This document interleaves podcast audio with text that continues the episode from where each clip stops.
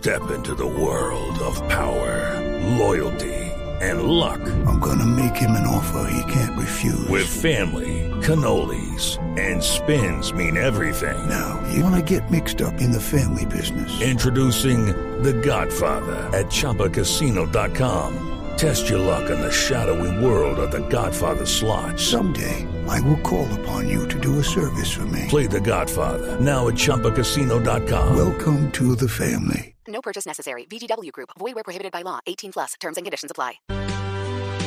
Y la otra pelea que no es menor es la rebelión de quienes acompañaron a Gustavo Petro, que se creían con derechos y hoy se sienten excluidos. Y está allí el Comité Antifracking, Ricardo está FECODE y está Gustavo Bolívar, que le están reclamando muy airadamente a Gustavo Petro. Sí, está muy bien la transición pacífica, los gestos democráticos, pero ¿y nosotros qué? Minorías, comunidades étnicas, es el reclamo Néstor, al final. el trino de Gustavo Bolívar en contra de, de algo que seguramente no va a pasar, porque el propio Carlos Amaya lo desmintió anoche, frente a la posibilidad de que Amaya sea el próximo ministro de Agricultura, puede resumir lo que está pasando hoy adentro del petrismo, adentro de un sector del pacto histórico que ha sido el núcleo duro de Gustavo Petro durante toda su carrera política. Le hablo de organizaciones sociales, de sindicatos, le hablo de movimientos indígenas, de movimientos afro, que se sienten maltratados porque dicen que no han sido tenidos en cuenta en las primeras decisiones del gobierno. Y por eso le digo que el trino de Gustavo Bolívar resume muy bien la situación porque dice, mire, admiro la generosidad de Gustavo Petro para conformar un gobierno pluralista y de unidad que garantice la paz y la gobernabilidad de Colombia, pero no olvidemos organizaciones sociales, sindicales, campesinas, indígenas, afro y a la izquierda que se jugó la vida por esta Tienen causa. razón, no. A mí me Se parece que habían tiene demorado, razón. Se habían demorado, en mi Sí, opinión. padre, lo que pasa... Porque uno no puede eh, hacer elecciones con uno y gobernar con otros. Eso no se puede. Sí, eh, pero fíjese que quien entiende este país, eso fue exactamente lo que hizo Duque. Y eso fue lo que le criticaron a Duque, que solo gobernó con los que él ganó. Y al final de cuentas le están reclamando a Petro que se está abriendo. Y el país está aplaudiendo que José Antonio Campo no sea un ministro radical, que Alfonso Prada sea un hombre de centro, que es el que va a manejar las relaciones con el Congreso, que Alejandro Gaviria es un hombre que sabe educación. Pero Petro llegó con unas banderas de izquierda, Néstor. Y esas banderas de izquierda tienen unas bases que han estado allí todo el tiempo. Lo que esas bases dicen es, bueno, y nosotros, Pero, entonces pero- ya, pero- No, ya no, olemos Bas- y- y feo. de Básicamente lo que está pasando es que le reclaman que Petro está siendo muy moderado No, y, y el- quisieran el- un gobierno mucho más de izquierda. No, y el interés general seguramente está más orientado a las decisiones que se han tomado, a la reconciliación, a los símbolos de, de diálogo y todo eso que está pasando, lo cual a mí me parece muy bien y, y desde la barrera lo miro con muy buenos Sí. ojos. La, la pregunta es al no es- interior, exacto, al Consuelo, interior de las no bases votante, petristas. usted no votó por Petro. Y Exactamente. porque usted no ha sido petrista. Claro. Pero la Pero gente que ellos votó por les Petro parece que los están y un blanqueando. sector, del- derecho, eso, la un gran oposición viene de ese un lado. se- un sector ¿no? del petrismo le reclama que no se siente representado. Paula, ¿no le entendí? Sí, por eso la oposición va a venir grande de ahí, de la extrema izquierda, de estos que estamos diciendo, el Comité Antifracking, los movimientos indígenas, los movimientos afro de la izquierda, la CUT, FECODE. FECODE, la Alianza. Claro, las ONGs, es que va, no hay cuña que más apriete que la del mismo palo, se sienten Bueno, pero con excluidos, razón, ¿no? se Sí, van a claro, seguir total. sintiendo un poco al margen. Y es más, yo me anticiparía casi que a decirle una cosa, dentro de muy poco, si ya estamos en Gustavo Bolívar, dentro de muy poco también, si no les empieza a dar juego a todos estos sectores de los que estamos hablando, es posible que también veamos ya a Francia Márquez comenzando a pronunciarse incluso a favor de ellos, que es lo que haya hecho toda la vida como líder indígena, como líder ambiental y como líder de las comunidades afro. Le va a tocar a ella misma tomar esa bandera en contra casi de lo que está haciendo su propio presidente, es decir, su fórmula pero- Gustavo pero, Petro. Paola, esto, concentrémonos esto, que esto es se va para lo de Chile, no pero con concentrémonos con lo que ya está pasando. de No con los que yo creo que van a saltar, sino con los que están saltando hasta ahora. Los que están saltando son Bolívar por un lado, Ricardo, Sí, sí. FECODE por el otro. La CUT, Ahora, Bolívar, de la CUT. Bolívar con un tema que parece que no ser cierto, ¿no? Cu- Circuló el rumor de que le No, habían eso es ofrecido carrera. O sea, un ministerio yo a ya Carlos dije, Amaya Héctor, y yo eso creo, no ocurrió. yo creo que Sí. no va a ser ministro Amaya. Yo creo que vamos a No, tener no, no. ministra de Agricultura, que ya usted sabe quién es. Claro, pero, pero el mensaje de, de Bolívar, a pesar de que la noticia no sea cierta, sí va, da en, el, da en la pepa del tema. Mire el trino y verá que dice, mire, no olvidemos la base que llevó a Petro y que lleva años luchando acá. Aquí se subieron Ah, a la claro, última, última hora una el- cantidad de políticos. el- Básicamente, el primero, el primero que saltó en ese tema fue, eh, ¿cómo se llama este representante de la Cámara de Boyacá, que fue líder campesino, César Pachón. César Pachón. Pachón, Pachón. Mire, César piense, Pachón. Héctor, Él fue el haga- primero que saltó haga en relación con la posibilidad de que Amaya llegara. el siguiente ejercicio. Saque a Maya porque Amaya no va a ser ministro. Saque a Maya. Pero entonces los señores del petrismo, este tema, el, el- la línea dura del petrismo, dicen, ok, José Antonio Campo, ministro de Hacienda. Ah, Claro. Alejandro Gaviria, ministro de Educación.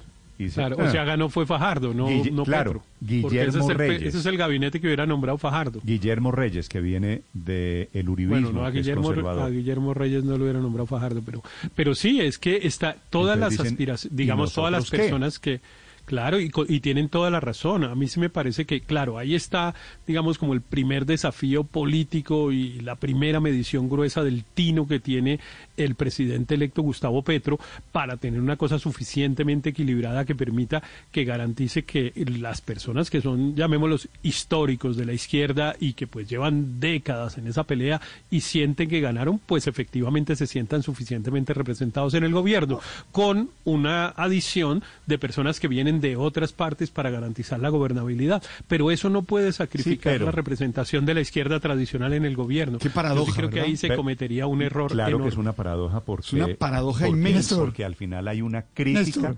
Al final de cuentas, a la moderación de Gustavo Petro, Pero, que no está claro. gobernando, no está No, pero gobernando es que el no problema no es la moderación. Al final de no cuentas, Aurelio, el yo creo, el- Aurelio, El problema no es la moderación. Aurelio, yo creo que esto es un reclamo, ¿sabe por qué en el fondo? Por, por puestos. Esto no, dice- señor. ¿cómo? es- no, no, no, no, yo discrepo de eso. Aurelio, yo discrepo no, de no, eso. no, es que el usted problema- no puede discrepar, Aurelio, por una razón, porque es que lo dicen ellos. FECODE No, lo que está no, diciendo es por qué no nos metieron a Eh, por- nosotros por- por- en por la escaños comisión en la comisión pero, empalme. pero ¿cómo le parece posible que se vaya a hacer una mesa de empalme la edu- de la educación y no tengan en cuenta FECODE? Ese es un pecado es que FECODE se mortal. equivoca, Aurelio. Ese no es un pecado venial. no, no, el que se equivoca es Petro. FECODE no, no, el que se a equivoca es Petro. Pero, No, por pero eso se equivoca no es Petro. gobierno. ¿Quién dijo FECODE no, es que- utiliza en la es carta? es que- ¿Quién dijo que es FECODE que- es gobierno? Es que, yo, es que ellos no están diciendo que ser gobierno. Eh, claro que lo ¿cómo es- dicen.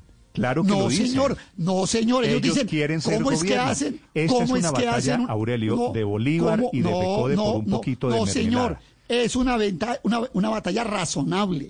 ¿Cómo No, es ¿A usted le posible parece que- mal la, la- la Claro que me parece muy razonable. otros no, la- no es mermelada. cuando la no, no, no. Aurelio? O usted interpreta que cuando la gente quiere contribuir con ideas está pidiendo mermelada y no todo el mundo es así. Usted No, interpretaba señor. Esa contribución con no. ideas como mermelada cuando era un gobierno No, de antes. No, señor, no, señor. Yo estoy interpretando razonablemente. Y ahora le la- parece que el- las ideas no, yo estoy son el interpretando nuevo nombre de la mermelada. No, yo estoy razon- yo estoy interpretando razonablemente el es tema de feco- no, dietética, Aurelio, póngale pero es mermelada. mermelada lo que están reclamando. Oiga, Sí, pero si yo, pero si yo pudiera, perdón, padre Linero, a mí me parece absolutamente razonable la crítica de FECODE. ¿Cómo es posible que FECODE, que tiene mucho para contribuir a la educación pública, no lo llamen a la mesa de empalme de la educación? Eso es lo único que están pidiendo. Es más, ni siquiera están pidiendo que no llamen a otros, es decir, llámenos a nosotros también. FECODE lleva décadas luchando por la educación pública y a Petro no le pareció que tenía que estar en la mesa de empalme, pero continuemos. La gente de la Alianza contra el Fracking, la gente de la Alianza contra el Fracking, que es una cantidad de organizaciones locales, tampoco fueron tenidos en cuenta en la mesa de minas y petróleo. Y le falta uno en la cuenta que no han tenido aquí en la mesa. Usted se dio cuenta la lista de organizaciones le- legales y de derechos humanos que dicen que no se sientan mientras Reyes siga presidiendo la mesa de justicia.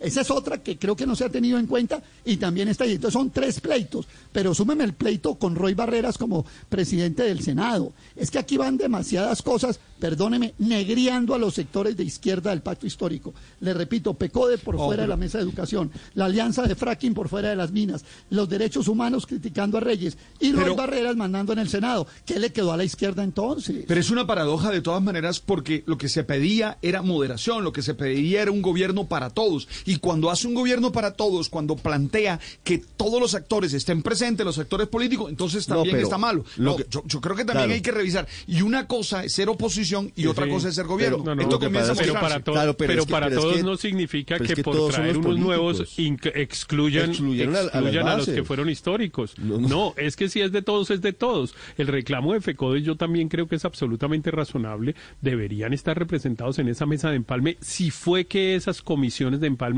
se conformaron como aparentemente se conformaron, que eran pluralistas, representativas de distintos sectores, etcétera. Porque otra cosa es que hubieran podido, como hubieran podido hacerlo, nombrar una sola persona para que fuera y recibiera Pero el ¿sabe informe y ya. ¿Sabe- pero sabe- nombraron esto- unas comisiones grandes y por qué no está FECODE. Toda la gente que se tomó una foto con Gustavo Petro en campaña y están diciendo, ¿y yo por qué no estoy en la comisión de empalme? Esto leído de, de esa manera, pues esta es la fila de quienes aspiran a estar a entrar en el gobierno. Y votaron por Petro, los señores de FECODE, por supuesto, entre ellos, votaron por Petro pensando que iban a gobernar. Y el mensaje Esto que, les pasa, envió- que les está enviando Petro es, ok, muchas gracias por el apoyo, pero eso no significa que los maestros van a estar en el gobierno. Creo que esa era la aspiración de ellos.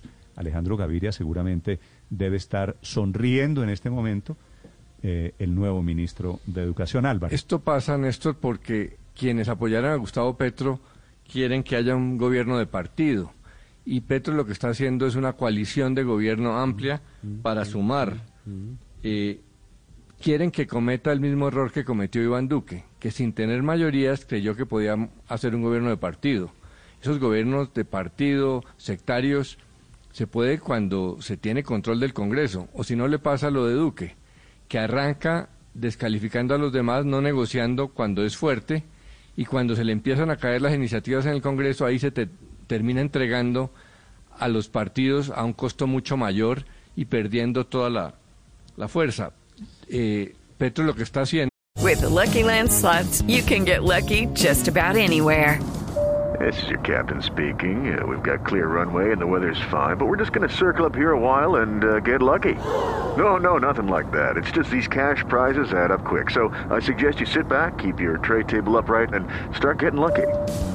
Play for free at LuckyLandSlots.com. Are you feeling lucky? No purchase necessary. Void where prohibited by law. 18 plus terms and conditions apply. See website for details. es repartiendo representación, llámele puestos, algunos, a cambio de resultados, logros, porque quien representa esa coalición es Petro. Es que no necesita ministros porque tienen presidente. Obviamente van a tener parte en el, en el gabinete y es lógico que haya ese forcejeo. Eh, eh, FECODE quieren un, un ministro más eh, cercano, pero es que así no se construyen las coaliciones, así no se construyen mayorías y así no se sacan proyectos de ley Estoy adelante y menos A mí me- reformas a mí me ambiciosas. llama la atención. Estoy oyendo, María Néstor, Consuelo, pero según eso Petro está haciendo... Estoy oyendo esta mañana, las estoy cosas al contrario. sorprendido, casi divertido, de cómo críticos de la mermelada del pasado les parece que ahora es perfectamente normal en el presente. Esto era De lo que Néstor. criticaban a todos los gobiernos anteriores, que Así repartieran A mí me llama la mermelada. que hacían alianzas y que entregaban puestos burocráticos a cambio de mermelada. Y hoy que Gustavo Petro lo está haciendo, ya no es tan grave, ya eso es formar una coalición de gobierno, eso es gobernar con todos. Razón tienen, Néstor, eh, las personas de, digamos, eh, que, han, que han acompañado durante mucho tiempo a Gustavo Petro en estar molestas, porque fíjese que los ministerios que ya se han nombrado, que son Cancillería y Hacienda, no son ministerios menores, son ministerios que manejan mucho poder y en donde realmente uno no, uno no ve una representación de las personas que han estado con Gustavo Petro durante, mucho tiempo. Eh, y esto yo creo que va a ser el principio, digamos, de la, de, la, de- de la oposición a Gustavo Petro, esos partidos de izquierda radical, o esas personas que han estado en la izquierda radical, que ya no se van a sentir representados porque Petro se está moviendo hacia la, hacia la centro izquierda, incluso hacia, hacia el centro, e incluso con, lo- con el tema de justicia, a la centro derecha. Y ellos no están de acuerdo y obviamente tienen, tienen todas las razones de fondo para estar haciéndole el A reclamo mí me llama la al- al, atención, presidente no, electo. Daniel, el, el momento en el que en el que se arma pues todo el ruido.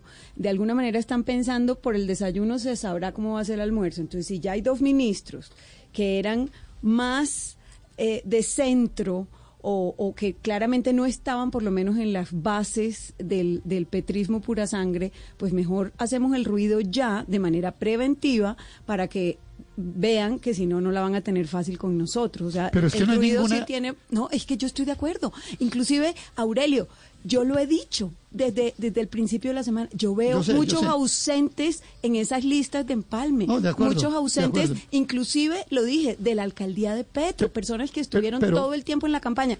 Y, y, y venía de alguna una manera cosita. anunciando que esta, esta malestar se estaba gestando al interior. Pero permítame agregarle una cosa. Aquí no estamos hablando de ninguna izquierda radical, ni que la extrema izquierda, ni nada. Estamos hablando de una federación de educadores que tiene más de 50 años de educación pública y 350 mil docentes afiliados. ¿Cuál extrema izquierda ni cuál nada? Aquí hubo una omisión grave de sacar a FECODE de la mesa de empalme de educación. Y ojo, y ojo que usted, todavía falta Aurelio, la no peor. estaba, no Ministro estaba en Alejandro Gaviria. que FECODE Y me- y- se y- hubiera matriculado en el petrismo y en una la cosa- campaña. Está Jaime una Duzán, cosa- ¿no? que fue un- presidente una- de FECODE una- hace una- años. No, du- y- y una, durante un- sí, muchos pero años. Duzán, no, pero Duzán ya, ya es otra, historia. Pero una cosa es que FECODE rompa.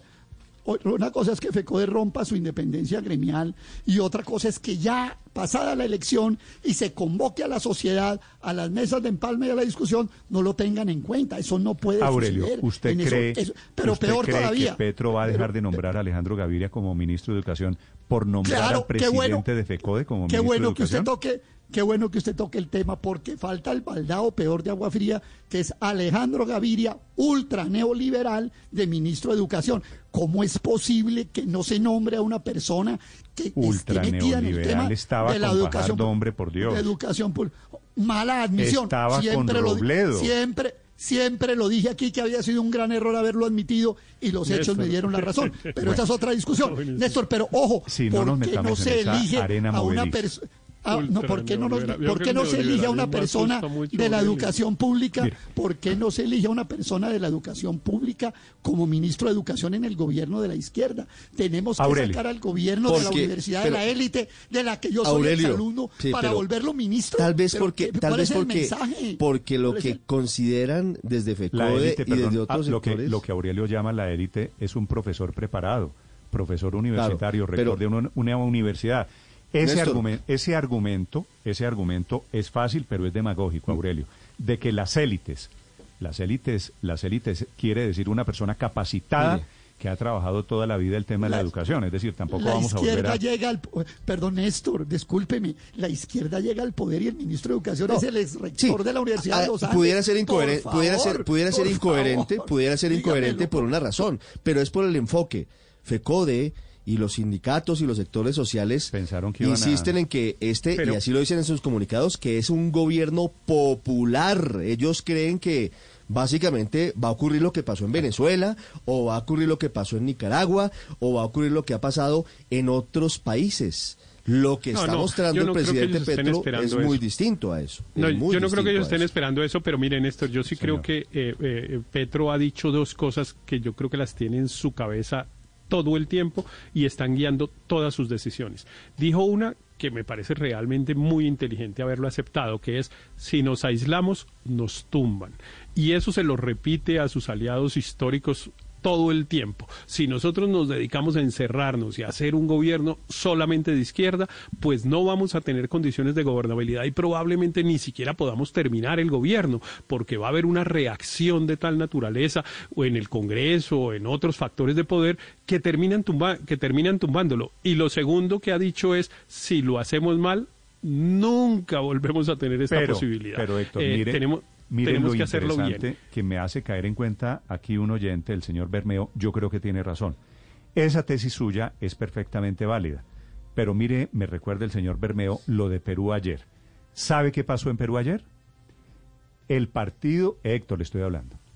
El partido que oyendo. llevó al poder al presidente Pedro Castillo Marxista, partido marxista, se llama así, partido marxista. ¿no? es Se- el partido se de Castillo, de- se declaró en oposición. Se separó de Castillo y me imagino que ahora sí lo van a tumbar. Eh, claro, pero Entonces- parte, entonces, ese, es, es decir, ese es el problema. esta- esa de pero Perú- miren, esa de de- Perú puede encontrar usted una similitud. Claro. También es una rebelión de las bases del- pero de, de la izquierda. pero déjeme le doy este dato, déjeme le doy este dato. Eso Petro lo tiene resuelto. Yo no sé si eso va a satisfacer o no a las bases del pacto histórico. Pero Petro decidió que seis de los ministros, 18, es decir, una tercera parte de los ministros, van a venir de organizaciones eh, de izquierda, digamos, y de posturas de izquierda tradicional. El Ministerio de Trabajo, que yo ya le dije, el señor Francisco Maltés, seguramente en el Ministerio de, en el Ministerio de Medio Ambiente también habrá. Todo indica que en el Ministerio de Salud habrá también una persona, una persona claramente de izquierda, y así hasta completar seis. Él ya se los dijo. ¿De dónde saca usted que la tercera parte del gabinete va para organizaciones sociales? Eh, porque mis fuentes, como dicen ustedes los periodistas, eh, mis fuentes en alrededor del pacto histórico han dicho que Petro en las reuniones internas ha señalado eso, que ha dicho que seis de las seis de los ministros provendrán bueno, pues no de las organizaciones sociales, pero digamos de la izquierda tradicional. Mm. Me imagino que se calmarán estas barras que están apareciendo hoy intentando fracturar lo que parecería un escenario de acuerdo, que es el nombre que ha utilizado Gustavo Petro. De acuerdo. Llevamos semanas incluso diciéndole, puede pasarle lo de Boric otra vez en Chile, ¿no? Que no necesita oposición de nadie más, sino de los de su propio partido, de la propia izquierda, que son los que les vienen haciendo la vida imposible. Pero me parece que todo esto se resume bien en una frase que además me pareció buenísima, en una columna que escribió Felipe López Caballero, y dice así, el sesgo o el riesgo más grande está en las huestes petristas, que hoy están empoderadas, vengativas y tan cargadas de tigre como estaban los chavistas cuando triunfó Chávez, Ricardo, que era su alusión precisamente, que es que muchos de verdad querían el castrochavismo y votaron por una cosa, ¿no? A lo Venezuela. Ahí está el lío y ahí va a estar, y por eso no necesita oposición, ¿no? Que se sigan tomando fotos y almuerzos y conversaciones con los unos, con los otros, con Uribe. De hecho, esos memes, Néstor, ¿no? De estos tomando supuestamente cerveza con petacos de cerveza me parecen geniales. Aquí todos amigos y sigamos todos en el plan Hello Kitty, que todo está maravilloso, la política del amor. Porque la política del desamor, como lo estamos viendo hoy, va a venir y seguirá viniendo desde FECODE, desde el antifrac, desde Gustavo esperemos porque esto apenas, apenas van algunas horas de inconformidad. Si Petro llega, Juan, si Petro lleva, llega a nombrar la, la tercera parte de su gabinete, para estas organizaciones sociales, para minorías, esta tempestad se calma, ¿no es verdad? Debería calmarse, debería calmarse de esa eh, manera. Primero, pues, por lo que se ve, eh, sale de esos eh, actores, de esos partidos, digamos, eh, políticos grandes, de todo lo que significa esa composición nueva del Senado, de él tratar de garantizar unas mayorías para tomar esa gobernabilidad, como le dice, y tener un camino más libre para que pueda tener mm. unas reformas aprobadas fácilmente y también, y mirando también un tema de presupuesto que tendrían que aprobarle, porque sin un presupuesto abultado no podría ser absolutamente With lucky landslots, you can get lucky just about anywhere. Dearly beloved, we are gathered here today to. Has anyone seen the bride and groom? Sorry, sorry, we're here. We were getting lucky in the limo and we lost track of time.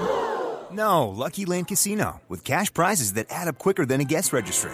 In that case, I pronounce you lucky. Play for free at LuckyLandSlots.com. Daily bonuses are waiting. No purchase necessary. Void where prohibited by law. 18 plus. Terms and conditions apply. See website for details.